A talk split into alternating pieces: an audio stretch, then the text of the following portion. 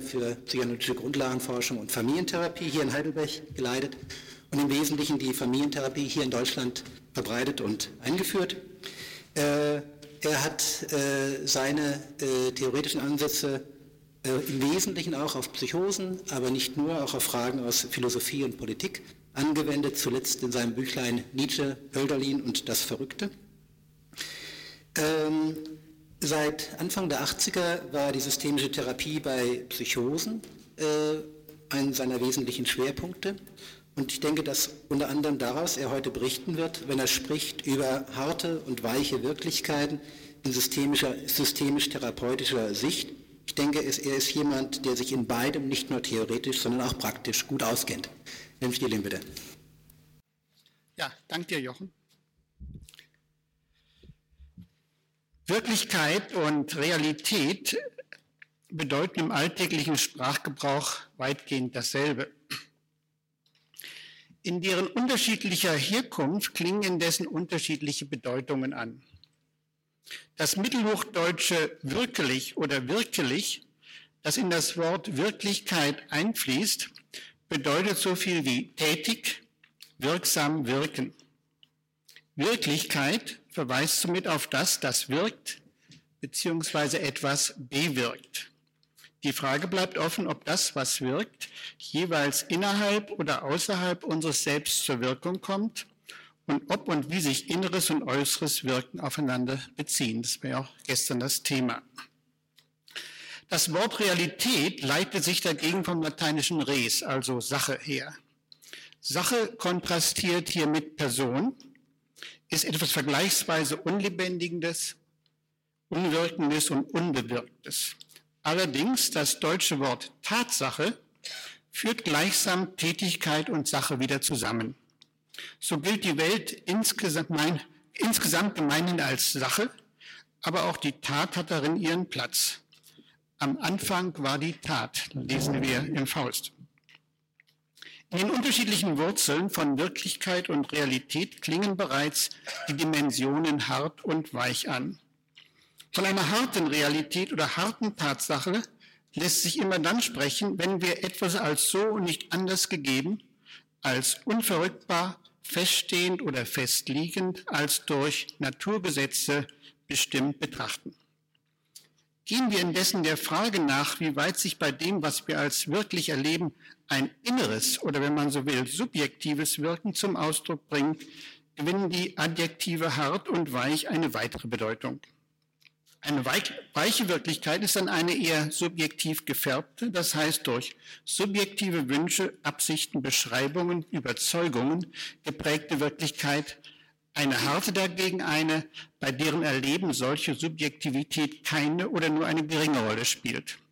Anders ausgedrückt, als hart stellt sich eine Wirklichkeit dar, die vergleichsweise unabhängig von einem Beobachter-Beschreiber zu existieren scheint, als weich dagegen eine, bei der der Beobachter oder Beschreiber erheblich mitmischt. Und je mehr er mitmischt, umso schwerer lässt sich auch das Volk daraus einen Konsens darüber herstellen, ob das, was wir Wirklichkeit nennen, so ist, wie es sich zeigt. So können wir, die wir in diesem Raum versammelt sind, uns im Augenblick wohl leicht darauf einigen, dass dieser Kongress in einem Heidelberger Jugendstilgebäude, genannt Stadthalle, stattfindet und ich, eine Helm Stierlin genannte Person, etwas vortrage. Diese und ähnliche Tatsachen, Tatbestände ließen sich der harten, also relativ konsensfähigen Realität zurechnen. Anders verhält es sich dagegen bei dem, was ich als weiche Realität beschrieben habe. Um uns das zu vergegenwärtigen, können wir uns zwei Eltern vorstellen, die sich um ihren 22-jährigen, noch um 12 Uhr mittags im Bett liegenden Sohn, Medizinstudenten im vierten Semester, scharen. Auch diese drei Familienmitglieder haben wahrscheinlich keine Schwierigkeit, sich auf die Tatsache zu einigen, dass der Sohn, nennen wir ihn Hans, im Bett liegt dass dieses Bett eine harte Matratze hat, auf einem Dielenfußboden ruht und so weiter. Auch hier lässt sich also eine harte Realität wahrnehmen, angesichts der eine Konsensfindung kein Problem darstellt. Sie wird aber, so können wir uns vorstellen, zum Problem, sobald es um die Deutung und Bewertung von Hans Bettlägerigkeit geht. Denn da prallen nun drei Sichten oder wenn wir so wollen, drei Wirklichkeitskonstruktionen aufeinander. Die von Hans könnte beinhalten, er sei von vielen lernen müssen, erschöpft und ausgepowert. Der Vater dagegen hält Hans für einen Faulpelz und Drückeberger. Anstatt zu lernen, habe er sich mit langhaarigen Aussteigertypen vergnügt und jetzt, da die schriftliche Physikumsprüfung anstehe, kneife er. Die Mutter schließlich geht davon aus, Hans sei krank, das heißt depressiv. Bei ihm schlüge nun einmal die in ihrer Familie vererbte Neigung zu Depressionen durch. Konsensbildung zeigt sich hier erschwert, weil im Bereich der menschlichen Absichten, Motivationen und Erwartungen, wir sprechen auch vom Bereich der Beziehungswirklichkeit, subjektives Wirken, das heißt subjektives Deuten, Bewerten und Punktuieren von Kausalabläufen eben eine unvergleichlich wichtigere Rolle spielt als im Bereich der harten Realität. Gleichzeitig verlangt solche Beziehungswirklichkeit, soll sie überhaupt als kollektive Wirklichkeit wirken, eine vergleichsweise größere Einigungsbereitschaft und Einigungsanstrengung, als, das, als dies bei einer harten Realität der Fall wäre. Oder anders ausgedrückt, sie zeigt sich nicht nur stärker subjektiv geprägt, sondern auch intersubjektiv prekär ausgehandelt, vergleichbar einer fragilen Allianz kriegsführender Parteien, die ständig vom Zerfall bedroht ist. Denn mit den unterschiedlichen Sichten der Beziehungspartner verbinden sich hier auch handfeste Unterschiede der Bedürfnisse, Interessen, Ziele und Erwartungen. So würde auch, um beim Beispiel der obigen Familie zu bleiben, jede Form eines Einigungsversuches Handlungskonsequenzen nach sich ziehen, die einem Konflikt Vorschub leisten könnten. Einigte man sich etwa darauf, Hans sei lediglich erschöpft und ruhebedürftig, wäre mehr ausruhen lassen, ja regressive Verwöhnung mit heißem Zitronensaft zum Beispiel angezeigt.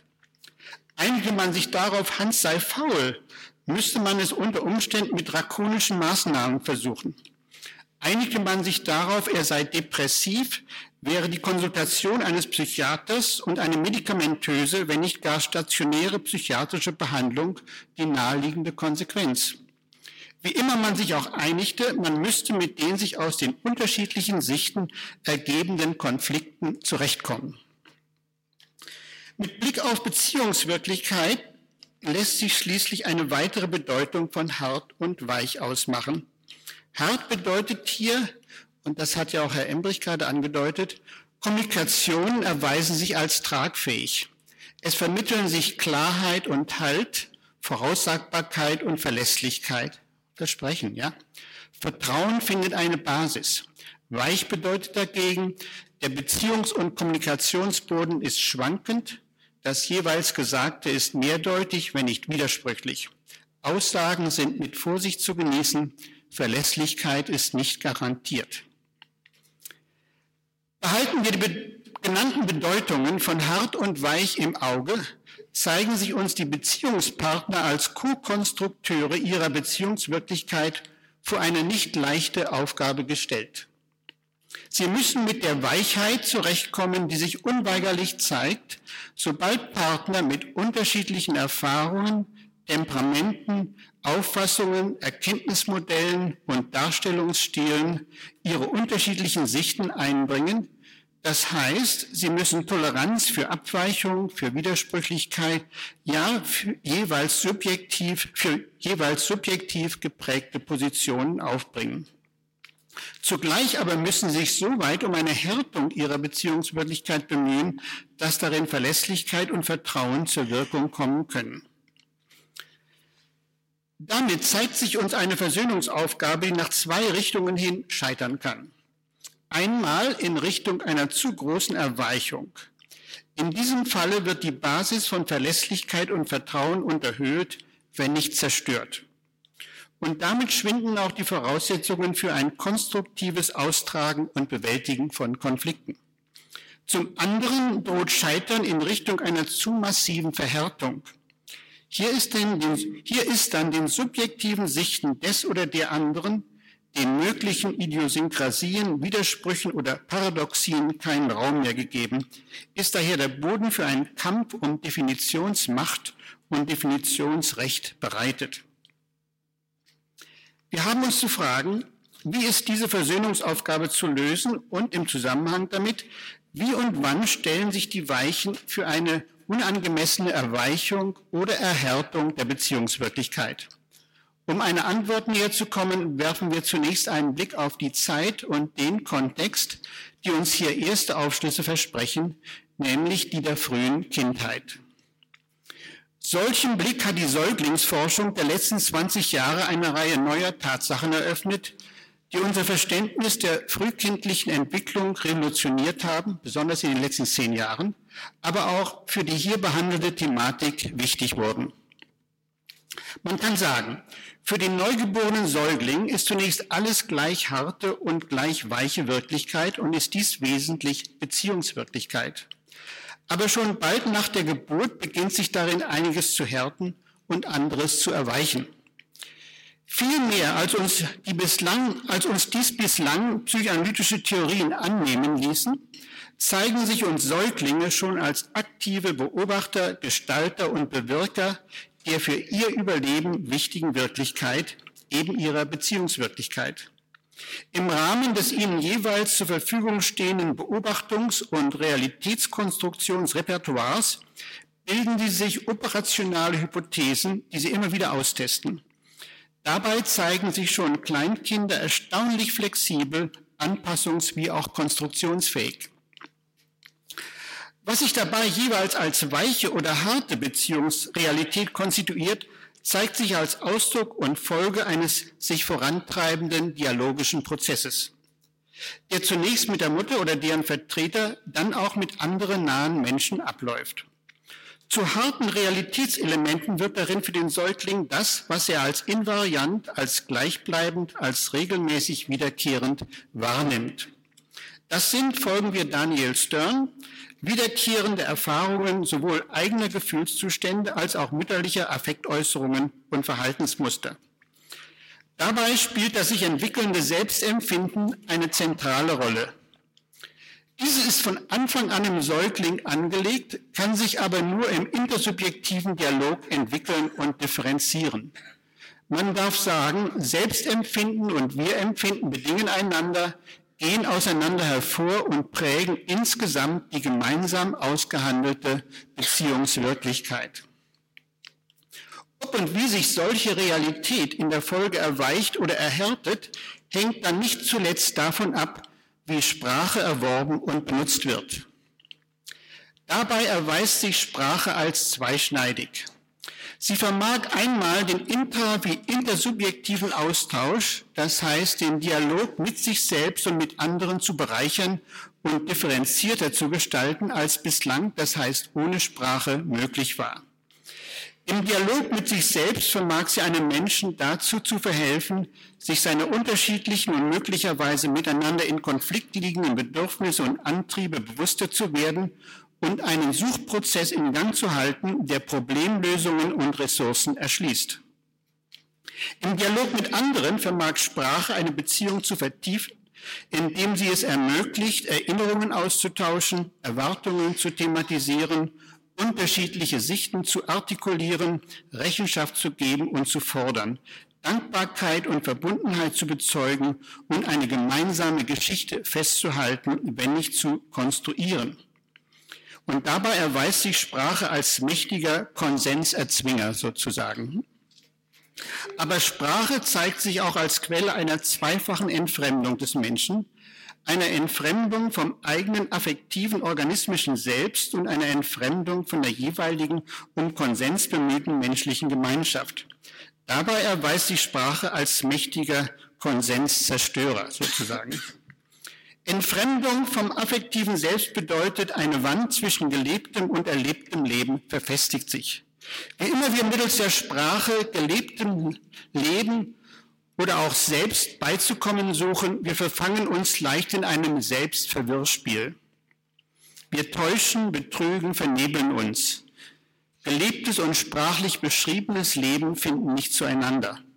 Das aber bedeutet auch, wir verkennen und missdeuten die sich in unserer Brust streitenden Seelen, haben nur noch einen beschränkten Zugang zu unseren inneren Konflikten, ja vermögen diese möglicherweise nicht mehr als Konflikte zu erfassen.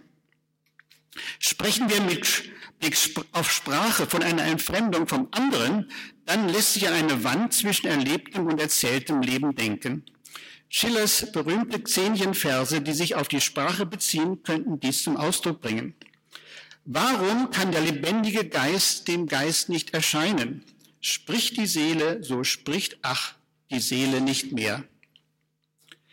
Im Anschluss an Wittgenstein sprechen wir auch von Sprachspielen. Im Rahmen meines Themas lässt sich nun zwischen zwei Arten von Sprachspielen unterscheiden, solchen, die sich eher erweichend und solchen, die sich eher erhärtend auf die Beziehungswirklichkeit auswirken. Beide Arten von Spielen lassen sich sowohl mit Blick auf einzelne Sprachspieler als auch mit Blick auf das intersubjektive Spielgeschehen, also wir sprechen hier auch von Kommunikation, betrachten. Je nach Blickrichtung kommen dabei unterschiedliche Phänomene ins Blickfeld. Sprachspieler, die sich eher realitätserweichend verhalten, erscheinen von Zweifel angekränkelt, erscheinen, scheinen das innere Fundament, die inneren Wegmarken verloren zu haben, die ihnen sowohl subjektive Gewissheit verschaffen, als auch den Weg zum Konsens mit anderen weisen können. Bei härtenden Spielern wäre das Gegenteil der Fall. Sie scheinen sich in Gewissheit zu wiegen, sehen sich keinerlei Zweifel ausgesetzt und schmieden Konsens gleichsam mit dem Hammer. In seinem Spätwerk über Gewissheit liefert Wittgenstein Beispiele für Argumentationsstile oder wenn man nun so will, Sprachspiele, die ein Individuum sozusagen mit sich selbst spielen kann und die dazu angetan sein können, subjektive Gewissheit zu unterhöhlen. Dies sind Spiele, die sich von bestimmten Vorstellungen leiten lassen. Er schreibt etwa, ich zitiere, aber wie ist es mit einem Satz wie, ich weiß, dass ich ein Gehirn habe? Kann ich ihn bezweifeln? Zum Zweifeln fehlen mir die Gründe. Es spricht alles dafür und nichts dagegen. Dennoch lässt sich vorstellen, dass bei einer Operation mein Schädel sich als leer erwiese. Ende des Zitates. Ließe Wittgenstein solche Vorstellungen weiter wuchern, würde sein Empfinden von Gewissheit, was die Fundamente und Stimmigkeit seines Weltbildes anbelangt, noch mehr beeinträchtigt. Es ließe sich denken, dass er sich so sehr in gewissheitszersetzende Vorstellungen hineinsteigert, dass Außenstehende ihm nicht mehr zu folgen vermögen. Es ließe sich unter Umständen von einer Psychose, genauer wohl von einer psychotische Ausmaße annehmenden Erweichung der subjektiven, Gewissheit gewährleistenden Realitätsfundierungen beziehungsweise Realitätskonstruktionen, wir haben ja gerade darüber gehört, sprechen. Wir beobachten diese bei nicht wenigen als schizophren diagnostizierten Patienten.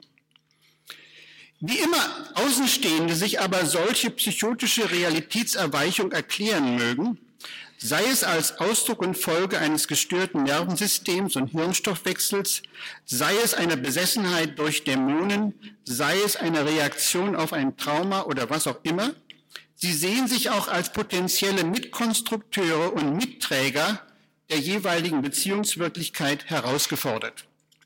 Es stellt sich ihnen letztlich die Wahl, den Wirklichkeitserweicher entweder als nicht konsensfähig zu erklären, ihn gleichsam zu exkommunizieren oder diesen in der konsenswilligen Kommunikationsgemeinschaft zu belassen und sich nun dem vom Wirklichkeitserweicher ausgehenden Erweichungssog auszusetzen.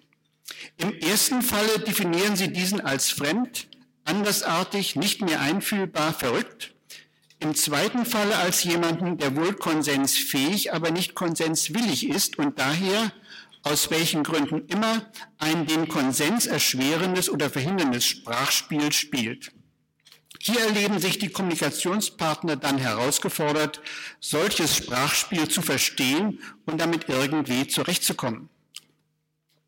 Unter dieser Prämisse studierte etwa Jay Haley als Mitglied der sogenannten Palo Alto Gruppe schizophrenes Sprach- und Kommunikationsverhalten. Dieses Verhalten mochte auf den ersten Blick fremdartig, uneinfühlbar, verrückt anmuten. Für Haley hat es indessen Methode.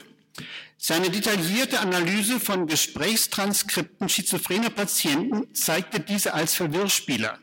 Das heißt, als Kommunikationspartner, die im Kampf um Definitionsmacht und Definitionsrecht die Sprache einerseits gekonnt einsetzten, sie andererseits dadurch auch idiosynkratisch abwandelten und sozusagen als Kommunikationsmedium aufopferten. Beispiele liefert Helis inzwischen klassisch zu nennende Studie Schizophrenia as a Model System.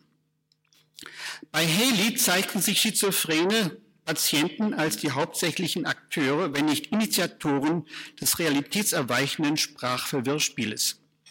Gregory Bateson und später Lyman Wynn und Margaret Singer lenkten dagegen den Blick auf die Rolle, die in solchem Spiel auch den anderen Kommunikationspartnern, insbesondere den Eltern Schizophrener, zukommt.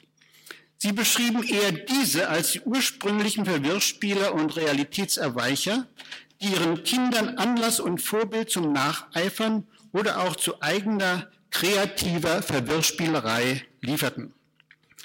Itzen meinte etwa, von Eltern inszenierte Double Binds, von mir als Beziehungsfalle übersetzt, seien dazu angetan, schizophrenes Verhalten bei abhängigen Kindern gleichsam zu erzwingen. Diese radikale Position qualifizierte er allerdings in der Folge. Nur wenig später beschrieben dann Win und Singer, wie Eltern Schizophrener durch ihr Sprachverhalten dazu beitragen können, dass eine Konsensfindung erschwert, wenn nicht unmöglich gemacht wird und sich damit auch für die eine gelingende Kommunikation notwendige Basis von Vertrauen und intersubjektiver Verlässlichkeit erweicht. In den von Win und Singer untersuchten Sprachspielen solcher Eltern fanden sich gehäuft die von beiden Eltern sogenannten Kommunikationsabweichungen, also Communication Deviances. Etwas, das in der Literatur vereinfachend auch als Fokusverschiebung, aneinander vorbeireden, Austeilen falscher Quittungen, Mystifizieren, Verrücktquatschen und dergleichen beschrieben wurde. Win und Singer erfassen zunächst einige 90 Kommunikationsabweichungen, später reduzierten sie diese Zahl für den diagnostischen Gebrauch auf etwa 40. Mittels der von ihnen entwickelten Rorschach-Methode vermochten sie etwa anhand der von den Eltern gezeigten Kommunikationsabweichungen mit erstaunlicher Treffsicherheit blind vorauszusagen, ob bei ihren erwachsenen Kindern eine schizophrene Störung vorlag oder nicht. In den etwa 30 Jahren, die seit Erscheinen der genannten Studien vergangen sind, zeigte sich, was die Beiträge von Eltern und Kindern zu solcher Realitätserweichung anbelangt, ein zunehmend komplexes Bild. Man kann etwa sagen, je nach Art der Kommunikation, nach Phase des Zusammenlebens und Beobachterstandpunkt zeigen sich diese Beiträge unterschiedlich realitätserweichend. Es lässt sich im Einzelfall auch zumeist kaum entscheiden, ob eine Exkommunikation aus der, aus der Sprachgemeinschaft, das heißt die Diagnose einer Verrücktheit mit all ihren Konsequenzen, eher auf das Verhalten des sogenannten Indexpatienten, auf das Verhalten seiner nahen Beziehungspartner oder auf noch andere Faktoren zurückzuführen ist. Wie dem auch sei, Unsere klinische Erfahrung mit realitätserweichenden Sprachspielern ließ uns in Heidelberg zunehmend annehmen, dass auch deren Verhalten sich zumeist, wenn nicht immer, von der Vorstellung einer harten, so und nicht anders gegebenen Realität leiten lässt. Mit anderen Worten, die Spieler in solcher Kommunikationsgemeinschaft scheinen die Annahme zu teilen, dass es auch im Bereich der an sich weichen Beziehungsrealität eine harte, objektive Wahrheit gibt. Solche Annahme muss indessen jedes klare Artikulieren von Konflikten gefährlich erscheinen lassen. Es geht dann um Sein oder Nichtsein, um Recht oder Nichtrecht haben, um den Besitz der objektiven Wahrheit. Und dabei kann es keine Kompromisse, kann es nur Sieger oder Verlierer geben. Sich durch die eigene für wahr und moralisch korrekt gehaltene Realitätskonstruktion gestützt glaubend, verwendet man nunmehr im Kampf um Definitionsmacht und Definitionsrecht gleichsam Erweichungsstrategien, selbst um den Preis, dass man dadurch die gemeinsam getragene Beziehungsrealität und damit letztlich auch sich selbst zerstört, so wie man sich auch bei blindwütiger Ausbeutung eines Ökosystems schließlich selbst als Teil dieses Systems zerstört den Sprachspielern die Beziehungsrealität erweichen, lassen sich die gegenüberstellen, die diese erhärten. Als unübertroffener Meister der letzteren Kategorie sehe ich Adolf Hitler. Er vermochte zu sagen, ich irre mich nie, jedes meiner Worte ist historisch. Bei ihm verschmolzen gleichsam Wissensgewissheit und Glaubensgewissheit zu einer monumentalen Totalgewissheit. Wittgenstein sagte einmal, die Schwierigkeit ist, die Grundlosigkeit unseres Glaubens zu sehen. Diese Schwierigkeit hatte Hitler nicht. Im Gegenteil, sein Glauben war seine Weltanschauung und diese war in seinen Worten das granitende Fundament, das all seinem Denken und Handeln zugrunde lag. Ich habe in meiner Hitler-Studie also auch zu zeigen versucht, wie sich zumindest Elemente dieser Weltanschauung aus seiner frühen Familienerfahrung erklären lassen. In den Worten Granit und Fundament deutet sich in der Tat eine kaum mehr zu übertreffende Härte an. Dieses granitende Fundament Hitlers Weltanschauung also hatte gleichsam zwei Pfeiler. Der eine war ein Sozialdarwinismus, demzufolge die arische Rasse und insbesondere das deutsche Volk zur Welteroberung ausersehen waren.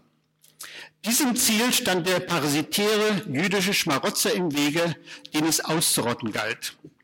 Der andere Pfeiler war die Tatsache, dass das rassisch höchststehende deutsche Volk zum Überleben Lebensraum im Osten brauchte. Der Russlandfeldzug sollte dazu dienen, diesen Lebensraum zu erobern und gleichzeitig die hauptsächlichen Brutstätten des jüdischen Parasiten zu vernichten. Dieses granitende Fundament mag uns heute als Warnsystem erscheinen. Tatsache ist, es prägte die Beziehungswirklichkeit unzähliger Menschen und legitimierte unerhörte Gräuel. Man kann auch sagen, was dem einen sein granitenes Fundament ist, ist dem anderen die schreckliche, kontextvergessende Vereinfachung. So sprach bereits Jakob Burckhardt Jahre vor Hitler von den terribles Simplificateurs, die das Gesicht Europas verändern würden. Es ließ sich auch von den schrecklichen Realitätshärtern sprechen. Aber auch diese können ihr Geschäft nicht alleine besorgen. Sie brauchen die Mithärter in der Kommunikations- bzw. Volksgemeinschaft, die sich die härtenden Grundannahmen zu eigen machen, die diese mittragen, ihr Handeln davon bestimmen lassen. Um massiv härten wirken zu können, musste Hitler Verschiedenes ins Spiel bringen. Gewalt und Gewaltbereitschaft, Berufung auf Tradition und Beschwörung des gesunden Menschverstandes und gesunden Volksempfindens. Er brachte diese Elemente jeweils in unterschiedlicher Kombination und bei unterschiedlichen Zielgruppen zur Wirkung. Das war ja seine große äh, Begabung, diese demagogische Begabung.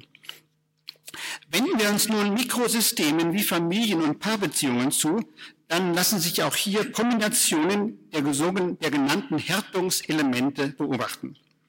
Also auch hier kann Gewalt und Gewaltbereitschaft eine Rolle spielen, können Tradition und auch Religion beschworen werden, mag man sich auf gesunde oder auf das gesunde oder natürliche Verhalten oder Denken berufen. Und auch hier wirken diese Elemente so zusammen, dass sich von einer harten, dass sich von einem harten, wenn nicht granitenen Fundament der Beziehungswirklichkeit reden lässt. Aber je mehr die Mitglieder eines Mikrosystems in sich Individualisierung und Hinterfragung ihrer Sichten zulassen, umso mehr ist zu erwarten, dass das harte bzw. granitene Fundament Risse bekommt, wenn nicht birst, und dass dann Mitglieder mit verschiedenen Fundamenten einander gegenüberstehen. Je mehr diese dann von der Härte, das heißt der objektiven Wahrheit und moralischen Korrektheit ihres Fundamentes überzeugt sind, umso mehr ist auch hier ein erbarmungsloser Kampf um Definitionsmacht und Definitionsrecht programmiert, stehen sozusagen die Alltagsfundamentalisten gegeneinander auf.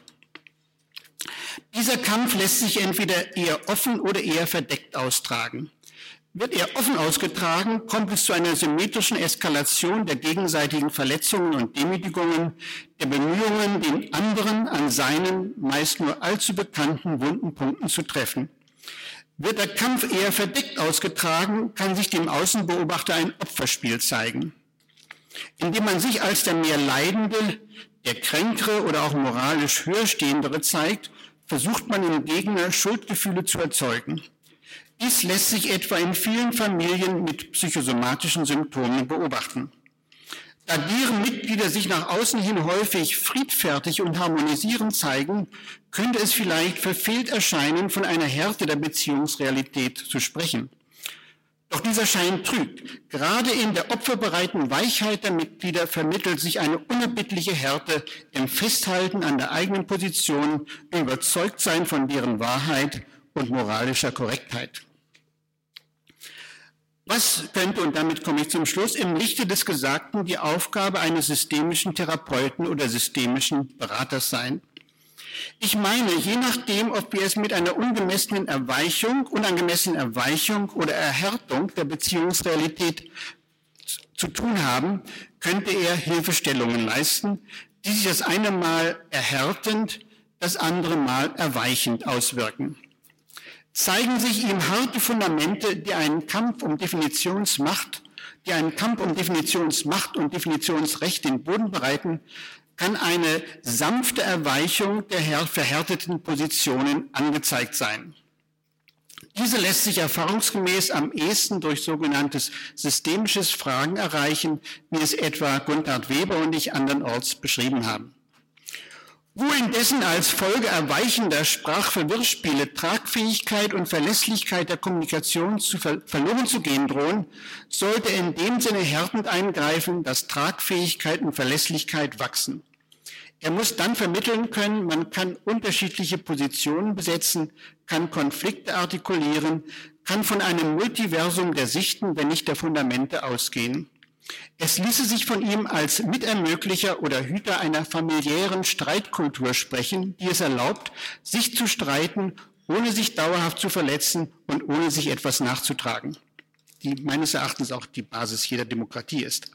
In einer solchen Kultur spiegelte, spiegelten sich dann sowohl Toleranz für unterschiedliche Sichten, Widersprüche und Paradoxa, als auch eine Art von Tragfähigkeit und Verlässlichkeit der Kommunikation, die Ausdruck und Folge einer guten Balance von Weichheit und Härte der Beziehungswirklichkeit sind. So, ich danke Ihnen.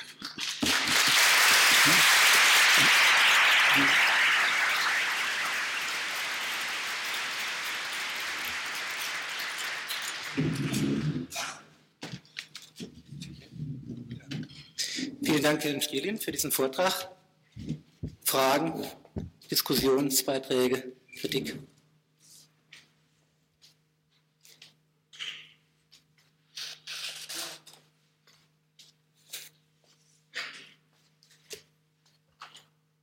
Was ist für den systemischen Berater oder Therapeuten der Indikator für die angemessene Weichheit oder Härte? Das ist für mich immer wieder eine Frage in, in der realen Praxis. Was ist für Sie der Indikator zu sagen, das ist für diese Leute die angemessene oder die nicht angemessene Härte oder Weichheit? Ja, ich glaube, da führt kein Weg um klinische Erfahrung rum. Hm?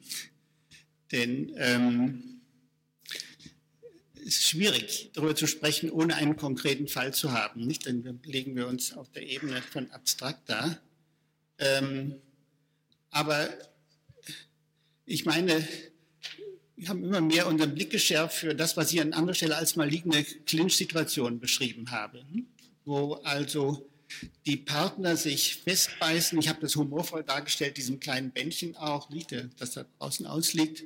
Ähm, und man kann sagen, nicht maligne Clinch-Situationen Ausdruck folgen entweder von erweichenden Sprachverwirrspielen oder sie sind Ausdruck und Folge von sehr harten, äh, also von harten ja, Gegnern auch mit harten äh, Prämissen und Fundamenten eingebrachten Spielen. Also gerade äh, bei vielen psychosomatischen äh, Krankenpatienten sehen wir ungeheure harte Positionen, die auch, ähm, ähm, auch sehr klar äh, vorgetragen werden im Vergleich zu etwa Situationen mit schizophrenen Patienten. Aber das Endresultat ist dasselbe.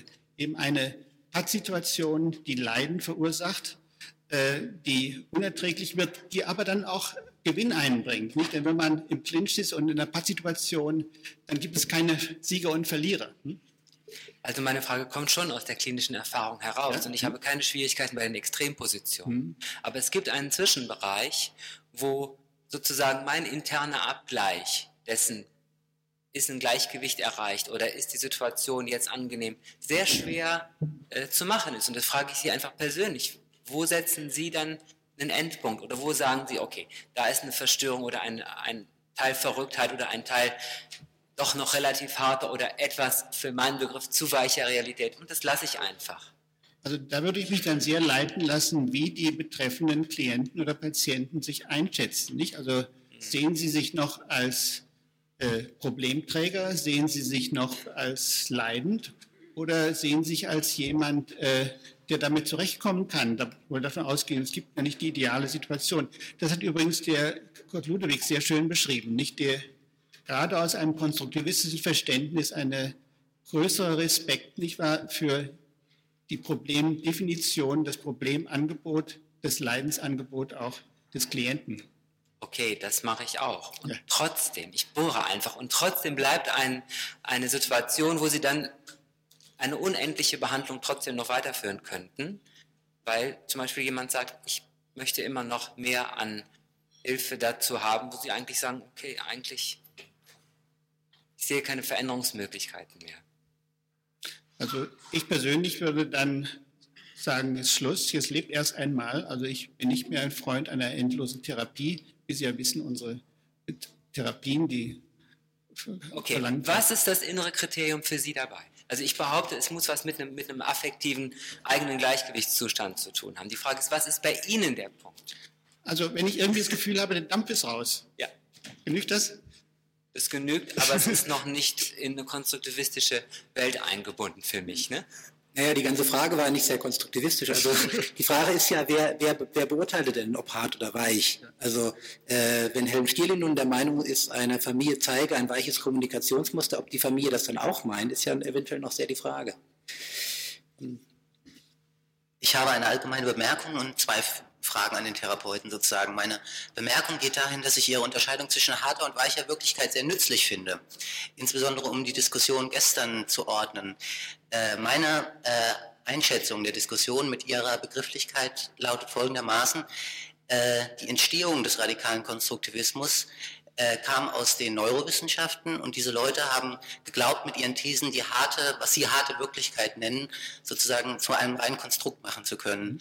Die Rezeption dagegen des radikalen Konstruktivismus, insbesondere in der Psychotherapie, ist deswegen so groß, weil die Leute dort mit viel mit weichen Wirklichkeiten umgehen und von diesem Konzept fasziniert sind und es dort auch sehr gut nutzen können. Die Diskussion gestern allerdings dagegen und insbesondere die Kritik von Herrn Gröben geht, glaube ich, gegen den Anspruch, eben auch die harte Wirklichkeit konstruktivistisch deuten zu können. Äh, soweit zur Bemerkung. Entweder muss man dann erhärtend oder erweichend wirken. Mhm. Meine Frage ist, müssen Sie mehr erhärtend oder erweichend wirken? Meine Vermutung ist, dass Sie mehr erweichend wirken müssen. Die zweite Frage ist, äh, hilft es denn Patienten oder Klienten auch nicht nur, dass sie in die eine Richtung dann versuchen, also in der Einrichtung tätig zu werden, sondern ihnen, also den Klienten selber klar zu machen, dass es diesen Unterschied gibt und dass sie vielleicht darauf achten sollen oder versuchen sollen, das auch in ihren Konflikten äh, zu erkennen. Also lass mich zur letzten Frage kommen. Also vielleicht ein Kommentar dazu. Die ähm, was eben auch als weich oder als hart erlebt wird als Realität, das hängt natürlich auch vom Beobachter und Beschreiber sehr ab. Hm? Also etwa, was der eine sieht, sagen wir mal, ein Erlebnis von Inzest und Gewalttätigkeit kann dem einen sehr etwas Weiches erscheinen im Bereich der Bewertung und anderen als ungeheuer hart im Sinne, dass es das Leben prägt, äh, die Einstellung zum Menschen verändert. Also ähm, ich lasse mich auch also in der, dieser hart und weich leiten sehr stark, was einzelne Menschen als hart und weich ansehen. Hm? Also gerade um beim Beispiel zu bleiben, nicht wahr, was heute sehr, sehr viel Therapeuten beschäftigt, Probleme von Gewalttätigkeit und Inzest. Nicht? Und das wird ja auch als ein äh, Erlebnis angesehen, das ähm, nun sozusagen ja, an die Grundlagen der Existenz geht. Hm? Aber auch dort kann man in dem Sinne erweichend zum Beispiel eingreifen als Therapeut, indem man Fragen stellt, wie weit solches Erlebnis mit dem Selbstwertgefühl eines Menschen zu tun haben muss, mit den Erlebnissen von Scham. Also wenn es gelingt, nicht wahr, hier ähm, eine ja, eine Erweichung in dem Sinne einzuführen, dass der eine sagen kann, ich bin okay, das ist ein Erlebnis, aber sozusagen im Grunde bin ich okay, dann würde ich sagen, wäre das eine, eine sinnvolle Erweichungsstrategie. Äh, auch im Kontext von auch Einstimmung auf die Sicht des Patienten. Ähm, die Sache wird ein bisschen kompliziert, denn bei klassischen schizophrenen Patienten, also die also sehr stark eine schizophrene Denkstörung auch in ihrem Sprachverhalten zeigen, da ist sehr, sehr viel Weichheit, aber wir haben eben gelernt, das habe ich auch anzudeuten versucht, dass unter dieser Weichheit eine ungeheure Härte steckt. Nicht also eine Härte der Position. Ich, äh, wenn ich zeige, wie ich bin oder wenn ich äh, Kontrolle verliere, dann ist alles zu Ende. Dann geht auch bei einem nach, also manifest weichen Szene unser Verhalten darauf, also diese Grundannahmen zu erweichen in einer sanften Weise, die der Betreffende annehmen kann und mit der also Vorstellung, dass dadurch seine Autonomie und seine Optionen erhöht werden. Hm? Also wenn wir in die Klinik einsteigen, wird es natürlich komplex, die Sache. Also was sind Erweichungsstrategien und was sind Erhärtungsstrategien? Also die Erhärtung kommt eigentlich äh, durch das zustande, Vertrauensermitteln, Beständigkeit, Verlässlichkeit, nicht? Also Gegensteuern sozusagen der Verwirrspielerei. Hm? Obgleich es manchmal auch ganz gut ist, also zur Einstimmung eine gewisse, das wissen wir auch als Hypnotherapeuten, Verwirrspielerei zu treiben als Therapeut.